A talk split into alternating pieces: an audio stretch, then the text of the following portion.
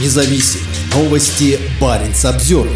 Москва теперь считает Осло еще более недружественным. Норвегия – единственная из соседних с Россией стран, включенная в список государств, недружественно относящихся к российским диппредставительствам. Скандинавская страна, имеющая 198-километровую границу с Россией, которая на протяжении трех десятилетий активно стремилась улучшать приграничные отношения, теперь официально входит в число самых недружественных по отношению к Москве государств. 3 августа правительство России сообщило, что Норвегия включена в перечень государств, осуществляющих недружественные действия на направленные против российских дипломатических и консульских представительств за рубежом. Ранее Норвегия вместе со всеми странами ЕС, Великобританией, США, Японией и еще 18 государствами была внесена в более широкий перечень государств, совершающих в отношении Российской Федерации, российских юридических лиц и физических лиц недружественные действия. Причины такой эскалации со стороны Москвы в отношении Осло не очевидны. Однако скандинавская страна серьезно поддерживает Украину и поставляет Киеву крупные партии оружия и помощи. Норвегия также оказывает значительную гуманитарную помощь и выделит несколько миллиардов евро на восстановление страны. Норвегия – единственная страна в списке, у которой есть сухопутная граница с Россией. В него также входят США, Чехия, Греция, Дания, Словения, Хорватия и Словакия. Согласно принятому на этой неделе распоряжению, норвежские дипломатические представительства в России отныне будут строго ограничены в привлечении местного персонала. В них сможет работать не более 27 россиян, что означает, что Норвегии, возможно, придется уволить ряд сотрудников, занимающихся транспортом, уборкой и консульской работой. Сейчас у Норвегии, кроме посольства в Москве, есть генеральное консульство в Санкт-Петербурге. Ранее у нее также было генконсульство в Мурманске. Считается, что в стране работает около 18 дипломатов дипломатов, из них 2-3 в Санкт-Петербурге. В свою очередь, у России, помимо посольства в Осло, есть генеральные консульства в Киркинессе и Баренцбурге на Шпицбергене. Число работающих в них дипломатов неизвестно, но недавно оно значительно сократилось после высылки Норвегии 15 офицеров разведки, работавших под дипломатическим прикрытием. Россия ответила на это высылкой 9 норвежских дипломатов. С начала 90-х годов Норвегия вкладывала значительные средства в нормализацию отношений со своим восточным соседом. Среди приоритетов для Осло были рыболовство, поисково-спасательная деятельность и Баренцево сотрудничество, и обе страны высоко оценивали их результаты. По мере становления становления диктатуры в России отношения постепенно ухудшались и в конечном итоге рухнули после полномасштабного вторжения в Украину. Несмотря на развал отношений, Норвегия остается в числе стран с относительно мягким подходом к нынешней российской диктатуре. Ее граница по-прежнему открыта для россиян, а российским рыболовным судам все еще разрешено заходить в три морских порта на севере Норвегии. Норвегия также старается поддерживать сотрудничество с Россией в области контроля границ, рыболовства и поиска и спасения в Арктике. У премьер-министра министра Норвегии Йонаса Гарстёре раньше были тесные отношения с российским министром иностранных дел Сергеем Лавровым. Недавно Стёре опубликовал газетную колонку, в которой решительно осудил Россию и ее войну против Украины и отметил, что поддерживает усилия союзников по укреплению обороны. При этом премьер утверждает, что сегодня не видит какой-либо конкретной и прямой военной угрозы в отношении Норвегии после нападения России на Украину. Возможно, включение в список более недружественных заставит его в итоге передумать.